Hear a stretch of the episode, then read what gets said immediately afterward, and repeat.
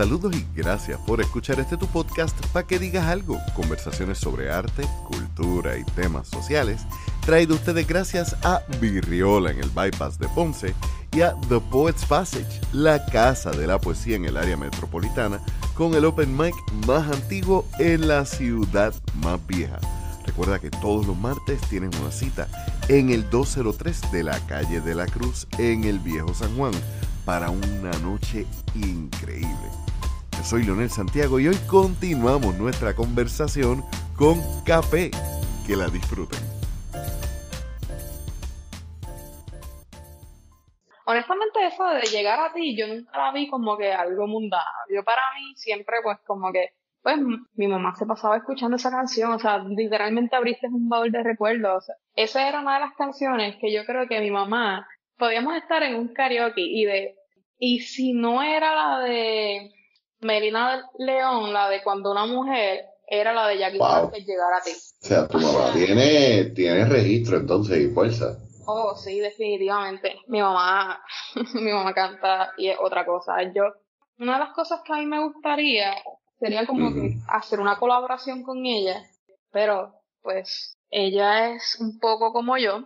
Dos tímides. Sí, yo le puedo proponer la idea y ella va a decir como que, ay, pero es que ya yo estoy vieja para eso. Es que ya yo no puedo llegar a esto, yo no puedo hacer esto otro. Y honestamente, cada vez que mi mamá dice eso, yo digo como que eso es mentira, porque yo a veces la escucho cantando sola. like, ella puede estar que lavando la ropa o barriendo, lo que sea, y está cantando y siempre canta una canción con un registro, o sea, que tiene que tener un registro brutal para cantarla. Este, la de la gata bajo la lluvia. Uh ella canta esa canción y a mí se me ponen los pelos cada vez que yo la escucho porque es que la canta tan bello. Pero por eso, like, ese es uno de mis propósitos. Maybe en algún momento pueda hacerlo cuando empiece a trabajar más con lo que, este, ¿verdad? Quiero hacer con mi música. Igual que, pues, pero eso ya está en planes, colaborar con mi hermana. Mi hermano, mi hermano también tiene un proyectito aparte y pues, él me, él fue el que propuso como que, mira, vamos a colaborar mi estilo es bien raro y yo creo que con tu, con tu estilo podemos hacer algo como una fusión ahí bien rara. Y yo dije, pues, va a ser algo bien, así mismo, bien raro. Claro. Pero estoy dispuesta a eso, ¿entiendes? Para empezar, tiene la bendición de que tiene familia que son músicos y que se apoyan. Que, que es gracioso que hay un, un punto de timidez en esa familia pero el punto de timidez es para compartir lo que hacen, no para autocastigarse el punto de no hacerlo. Sí, exacto. Sí. Este, y bueno, con mi papá también, o sea, mi papá hace poco comentó como que él subió un video de él tocando guitarra, eh, digo, tocando batería después de años, y pues todavía le queda, ¿verdad? Y una de las cosas, alguien le comentó, ah, me gustaría que este, verte tocando la canción de, de Capé. Y, y él rápido dijo, bueno, yo estoy dispuesto. Y yo dije rápido como que pues si en algún momento se presenta la oportunidad de tocarla en vivo así con músicos, a mí me encantaría que fuese mi papá el que tocara la batería, definitivamente. Y eso es algo que a mi papá le encanta. O sea, Lionel, cuando María, que no teníamos luz, nuestro mayor entretenimiento era salir al balcón de la casa yo, eh, para ese tiempo, pues ya yo tenía un cajón peruano y mi papá se sentaba a tocar el cajón peruano. Mi mamá cantaba, yo tocaba guitarra y cantaba con mi mamá. Entonces mis hermanos cogían cualquier otro instrumento que apareciera y nos sentábamos los cinco a llamear. Y yo creo que eso fue lo, de los mejores momentos de mi vida.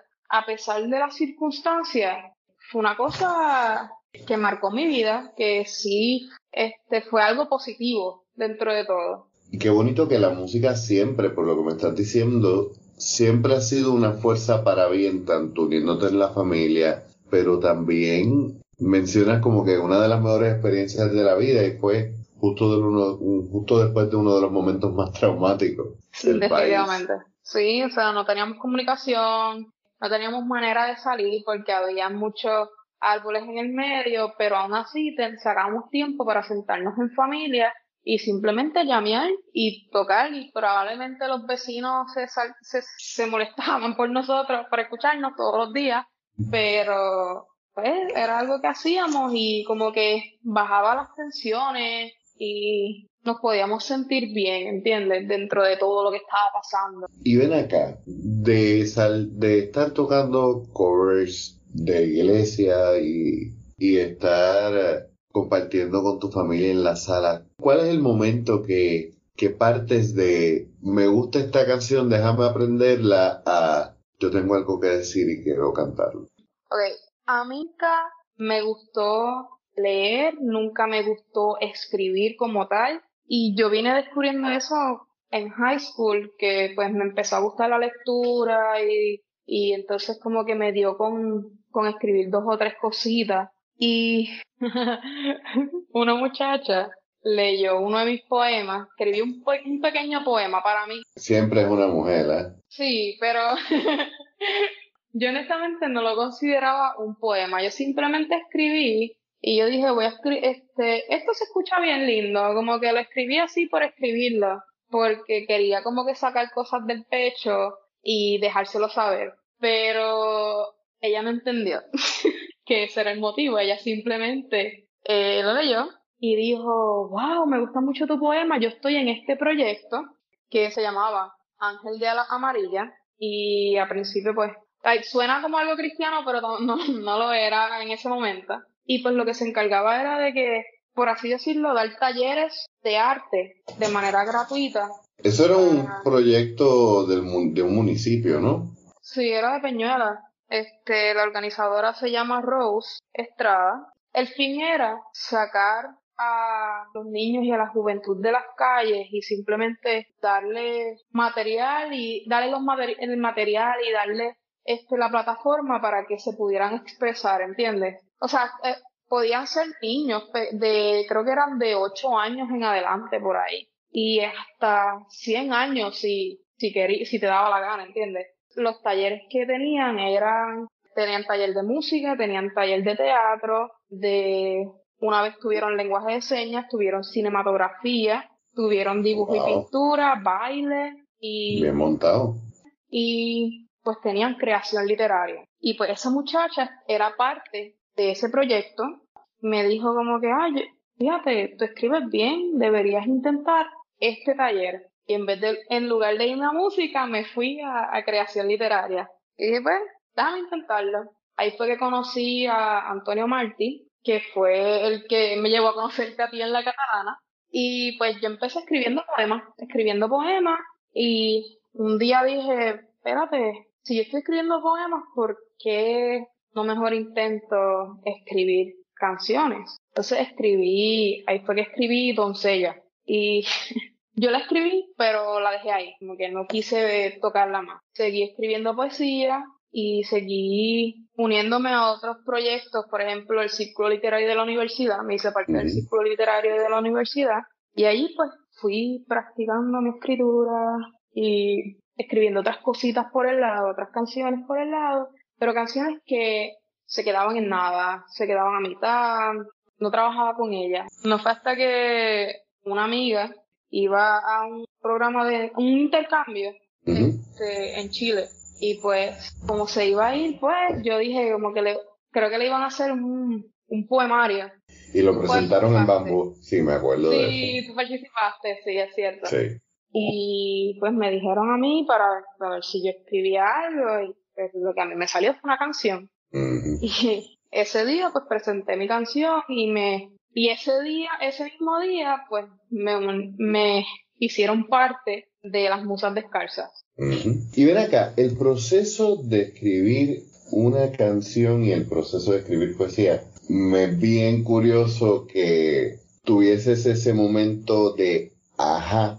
Empezaste con la guitarra básicamente desde escuela elemental, por lo cual tú empiezas a escribir al mismo tiempo que aprendes a tocar la guitarra básicamente pero es más adelante que empiezas a escribir y es algo totalmente separado de la música. Sí. O sea, no habías conectado esas dos cosas hasta que llegas ya a la universidad prácticamente. Exacto. o sea, yo había intentado escribir canciones, pero siempre era algo como que lo dejaba a mitad o o no se escucha tan bien. Sí, siempre hay unos primeros intentos que son intentos para eso mismo, para, para ir desarrollando el músculo. O quizás se parece a otra canción que he escuchado y lo que estoy haciendo es imitándola. O sea, porque tampoco era como que algo que yo yo no me había definido tampoco y siento que tampoco me he definido como que con un género de música per se y con un estilo per se, pero pues cuando adolescente y eso pues tampoco era como que no tenía mucho mucho conocimiento, no tenía... Sí, tu, proceso fue bien autodidacta, tú fuiste aprendiendo a, a solas prácticamente muchas cosas. Tu generación es la primera generación que está cómoda con la internet. Eh, tú, hablabas de la cuerda.net y yo me acuerdo de la, de la cuerda.net como el segundo o tercer año de universidad, sabes. Y la internet dio muchas herramientas que no estaban tan fácilmente disponibles para que uno tuviera un proceso de aprendizaje. De hecho, se pensaba que el Internet iba a cambiar el mundo porque como toda la información iba a estar disponible, pues la gente se iba a educar y el, cerebro social, iba, o sea, la, inteligencia de la sociedad iba a aumentar y iba a elevarse increíblemente. Qué estúpidos, fueron quienes fueron tan, tan positivos, ¿verdad? Pero, pero el, el tener esas herramientas te permitió también el desarrollarte como artista a solas, lo cual me parece que hemos hablado de, tu timidez, ayudó muchísimo a que te, atrevieras a explorar en tu cuarto, en tu soledad, no solamente para descubrirte como persona, sino como artista también. Sí, definitivamente. Yo creo que yo siempre he sido una persona y creo que algo que después he hablado otras veces, que siempre está pendiente a lo que están haciendo los demás. No es tanto el, el que me estén mirando o el, o, lo que vayan a, decir es como que es como el proceso, como que yo no me sentiría cómoda si es que no sé, like yo veo personas, ¿verdad? Y no es por es por tirarle la mala ni nada, porque yo quisiera aprender a leer música con todo mi corazón. Lo que pasa es que yo veo personas que simplemente dependen de un libro y eso es lo que tocan, ¿entiendes? Y yo no podría estar en un salón y ver a estas personas que solamente toquen así, de esa manera, ¿entiendes? So, nada, como que yo a veces siento que no, que yo no podría estar en un salón y simplemente dejarme llevar por un libro, ¿entiendes? Entiendo. Siento que sería también como que, like, overwhelming, como que, que un, que un maestro espere eso de mí. Como que siéntate y oh. haz lo que dice el libro. Entiendo, sí. Pero aún así, obviamente, hay unos artistas que fueron como que quienes te fueron formando. Tú dices que todavía no te defines como artista, pero aún así hay unas influencias que por decisión o por eh, que estaban ahí afectan y hasta cierto punto podríamos decir infectan tu música. ¿Quiénes son esos artistas, además de Paramore, que, que tú podrías decir me hicieron sentarme a escribir una canción? Pues yo creo que dentro de este puede ser común para unas personas, no común para otras, pero todo dependiendo del, de qué tema voy a, voy a escribir. Silvio Rodríguez. Silvio Rodríguez, mi hijo de La Palma. Yo puedo escuchar canciones de ellos y yo me motivo y escribo una canción dedicada a la patria, ¿entiendes? Sí, mi hijo es un artista que, que, que emociona. Sí, definitivamente. Ahorita mencionaste la canción Doncella, que es una de mis canciones favoritas. ¿Podrías compartirla, por favor? claro, claro. Intentarme otra vez. A ver. la canción se llama Doncella en el Paseo de la Amapola.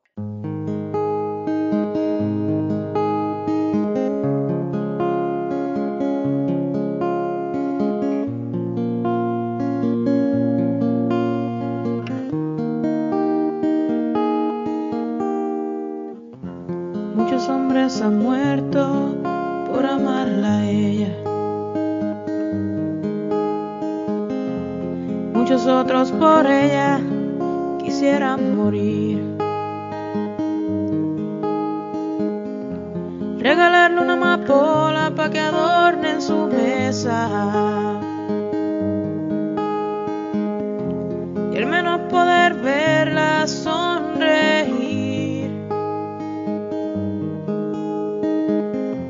Y así yo sigo soñando, soñando con ella.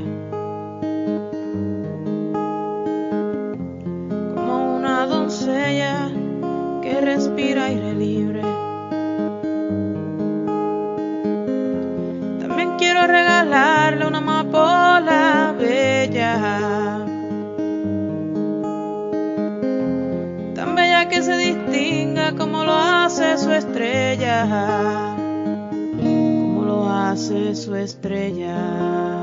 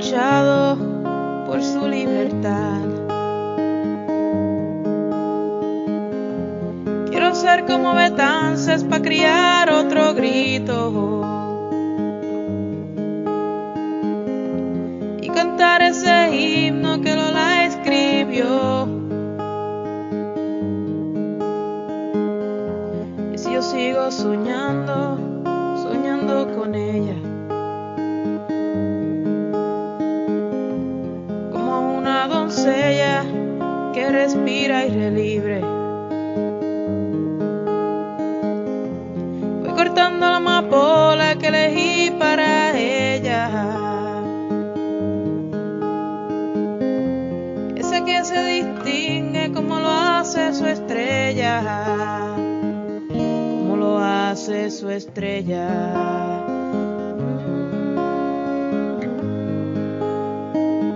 Como lo hace su estrella.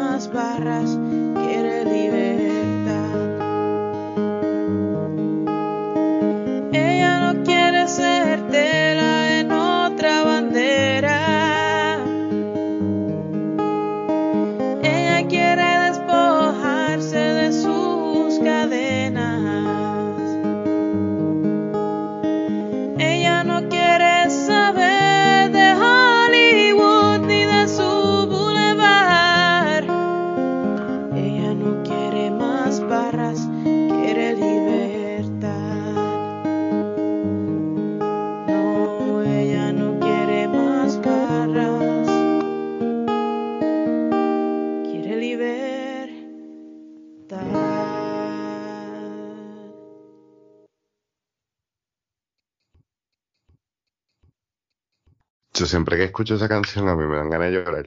¿Verdad? La poesía y la música son cierta forma de, de sortilegio y de brujería porque son encantamientos. Los encantamientos son palabras y, y entonaciones, ¿no? Sí. Pero siempre recuerdo esa canción y me emociona porque la mayoría de las canciones revolucionarias, la mayoría de los himnos, de los himnos que nos llaman a la independencia, son un grito de guerra. Hay mucho encojonamiento, como estábamos hablando ahorita, hay mucha rabia y rabia justa, pero rabia sigue siendo rabia. Y son pocas las canciones que acunan esa ternura que tú tienes al cantar, porque obviamente tu registro es uno súper dulce, pero la forma también en que, que casas esa melodía. ¿Cómo fue ese proceso? Mencionaste ahorita que, que eso tú lo escribiste y lo dejaste ahí, pero vamos atrás. Llegó primero la melodía, tenías la letra. Es algo que, que siempre me gusta preguntarle a, a quienes son cantautores, pero más en tu caso, porque como practicabas ambas cosas por separado y de momento dijiste, espérate, porque yo no las uno. ¿Cómo, cómo fue ese proceso?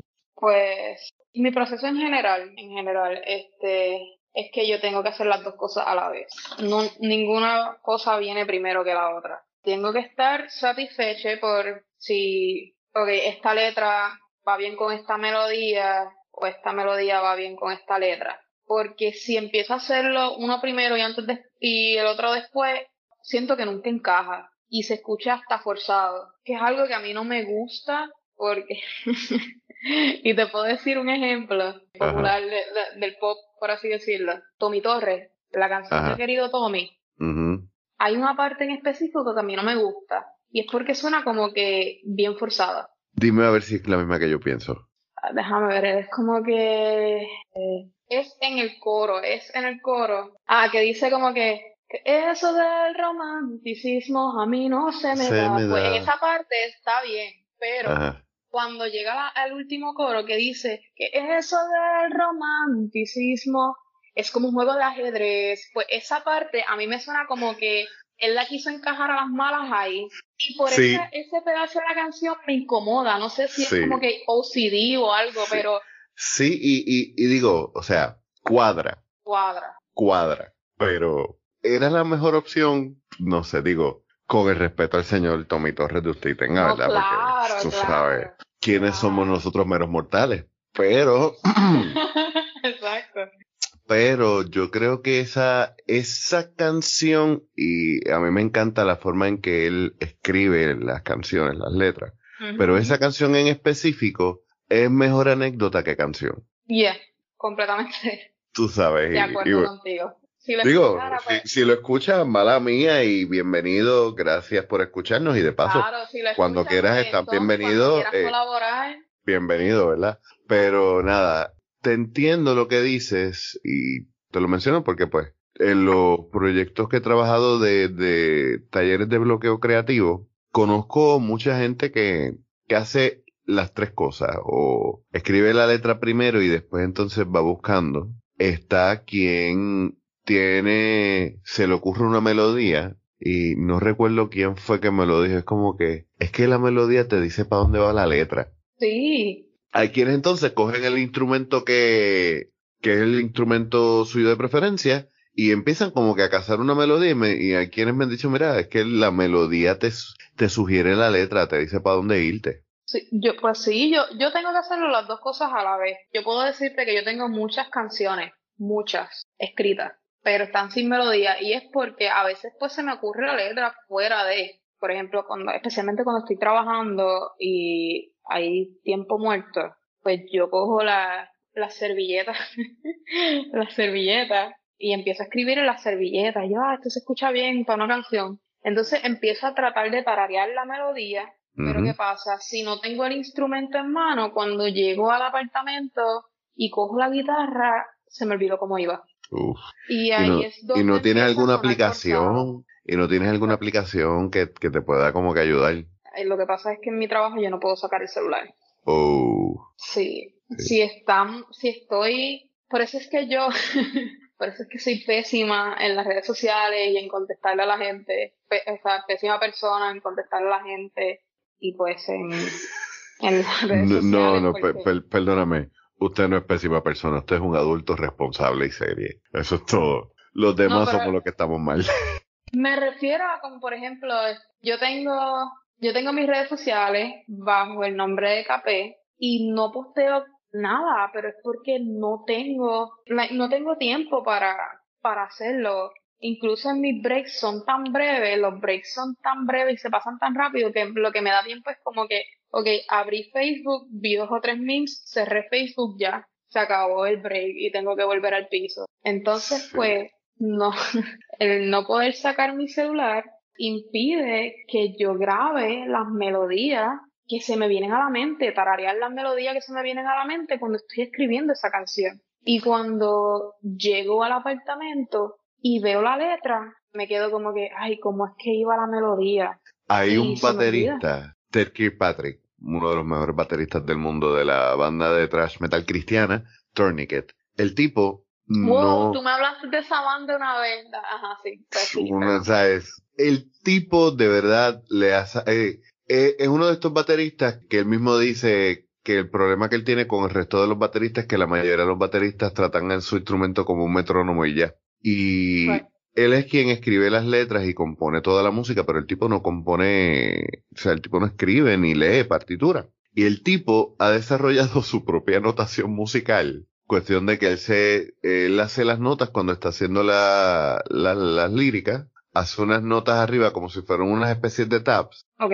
Y entonces cuando termina, se sienta con la guitarra a, a explicarle a los demás músicos de la banda lo que tienen que hacer.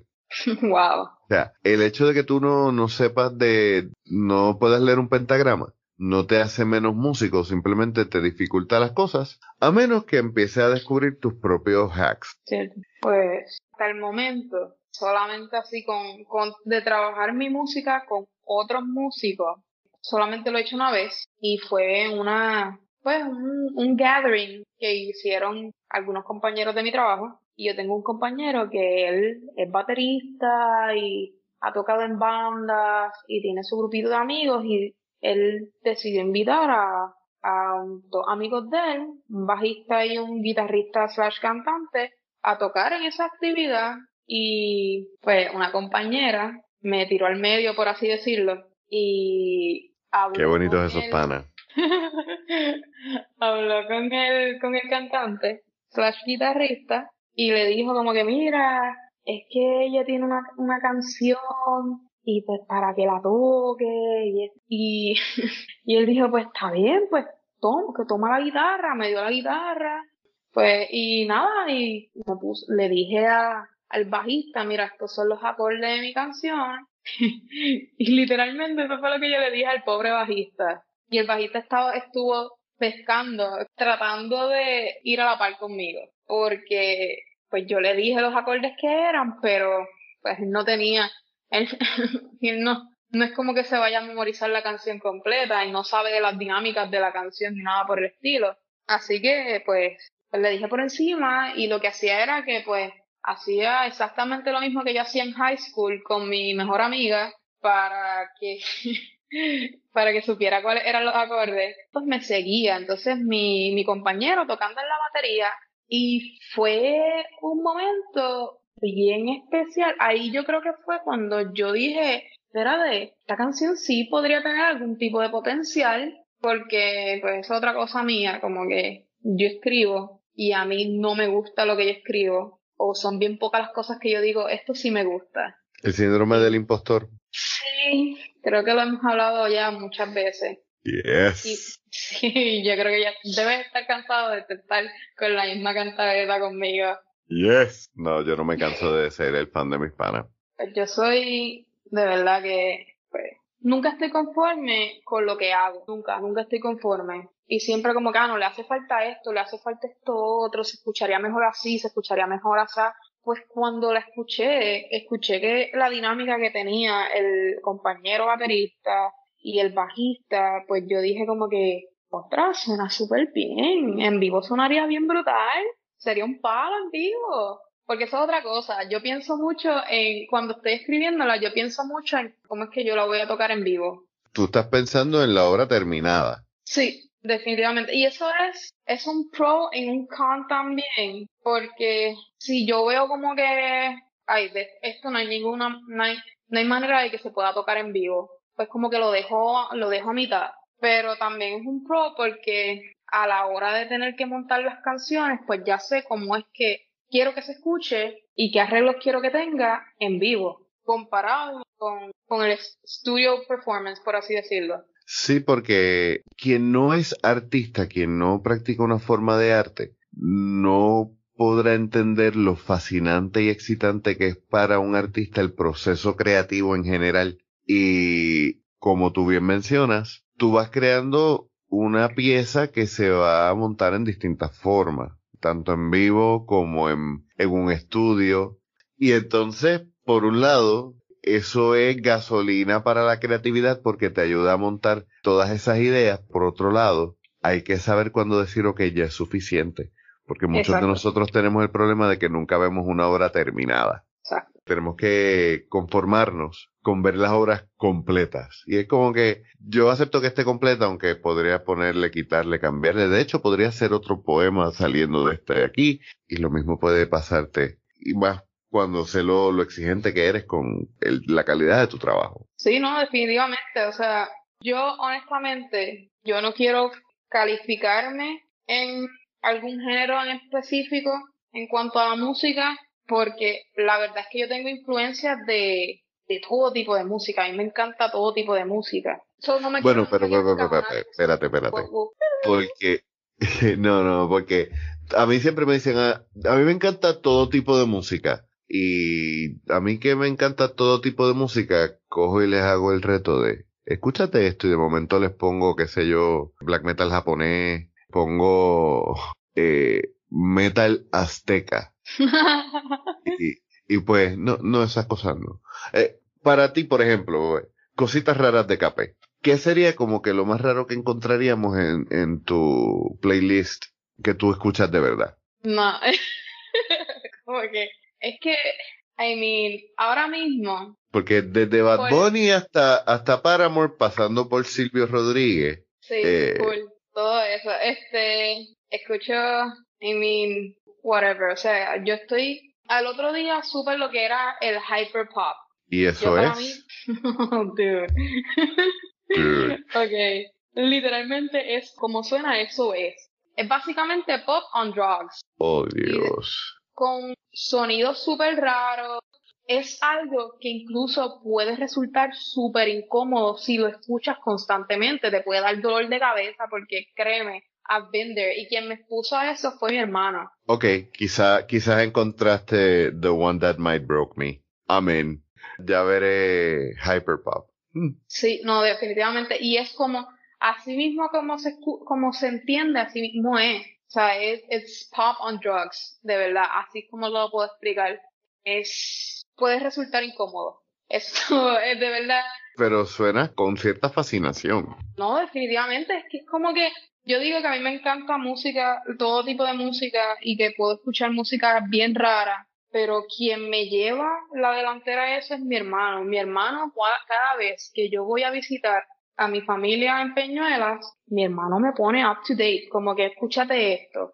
No me pone una canción, él me pone el álbum completo de esa persona. Y en el hyperpop per se, escuchaba algunas canciones y yo estaba hasta mareada, o sea, como que ni siquiera screamo, ninguno de estos géneros del rock pesado me habían hecho sentir así. Y esa apertura, obviamente, a la música no solamente se traduce en la en el approach que vas a tener a, a cómo vas a crear, sino también en, en las influencias que vas a elegir. Estás trabajando un proyecto poquito a poco, ya salió el primer eh, sencillo, que es Bajo Lunas. Puedo escuchar ahí un poquito de, de las canciones que tienes, algo de mi hijo, algo de, de Silvio definitivamente pero veo que hay un tema que es constante y es esa ella. Y esa ella es tanto eh, ella el amor romántico como ella el amor patrio. Claro. Desde que lo noté nos hermanó porque en mi poemario Microcosmos yo tengo una sección dedicado a ella y es ella que es la mujer y la patria.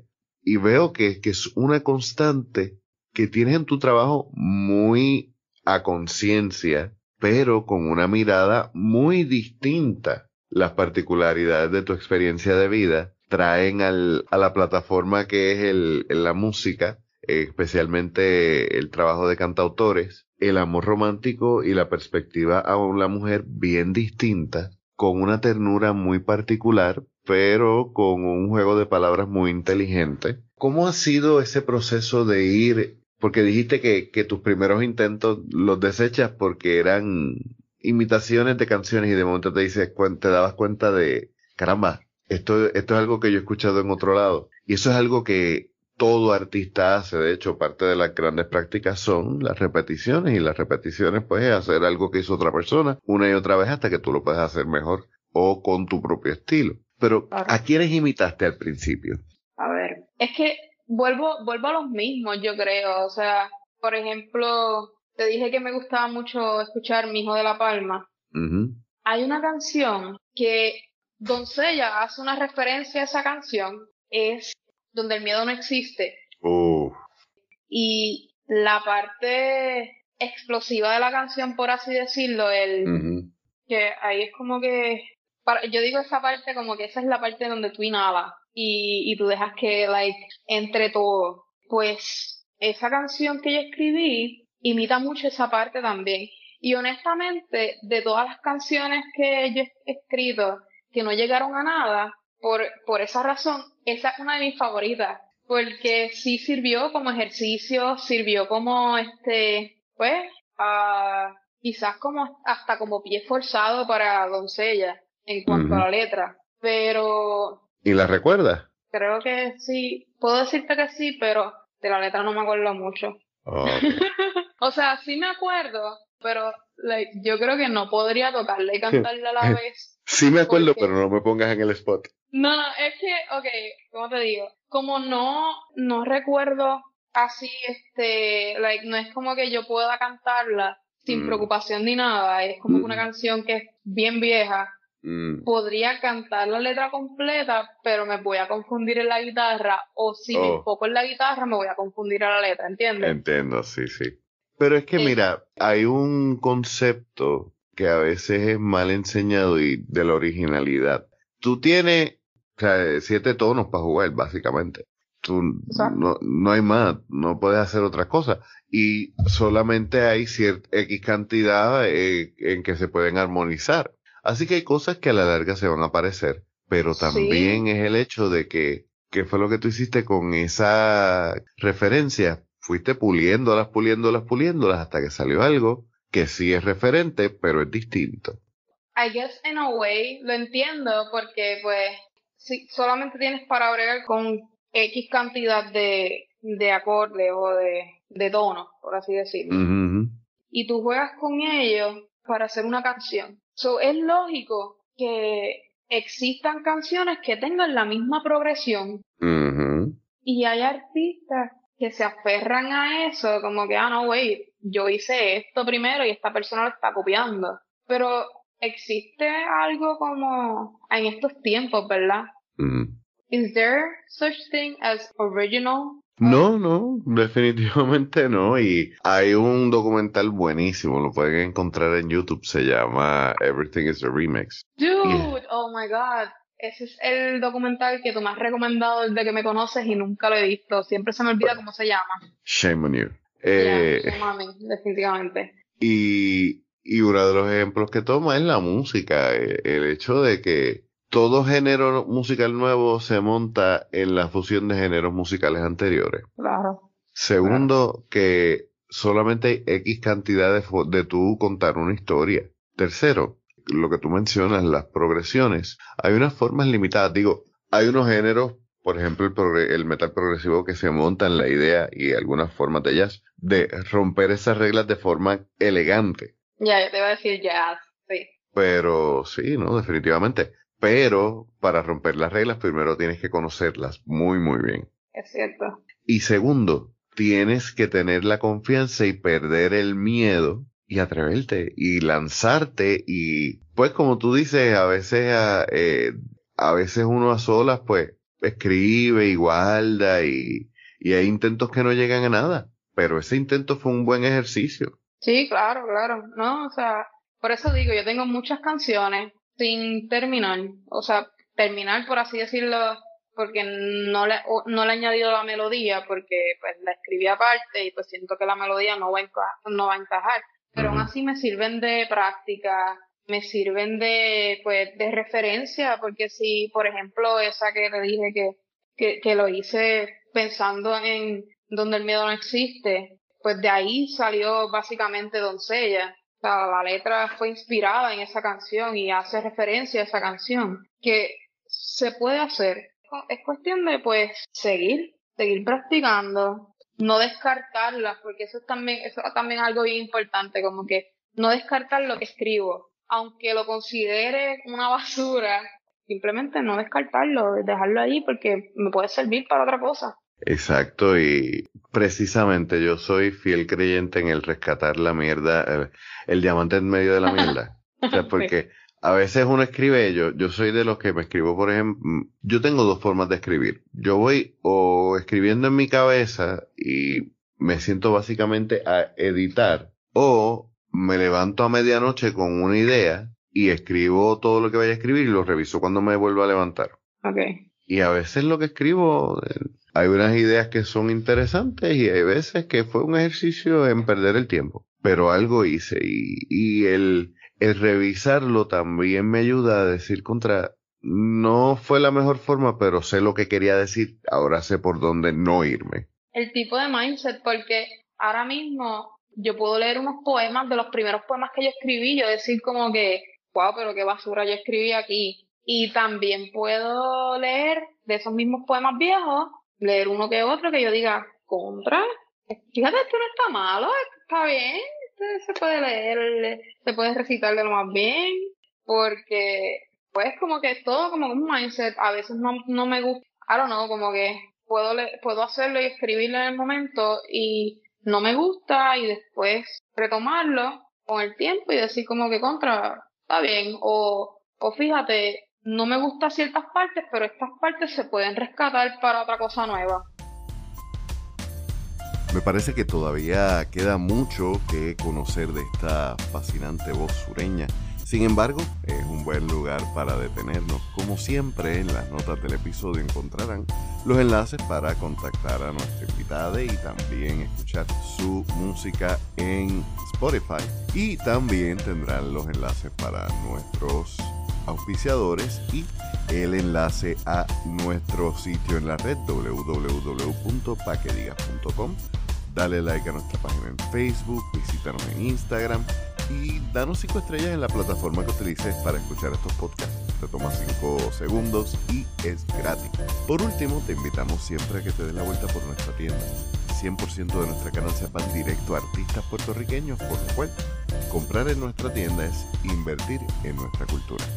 Yo soy Leonel Santiago y nos escuchamos la semana que viene.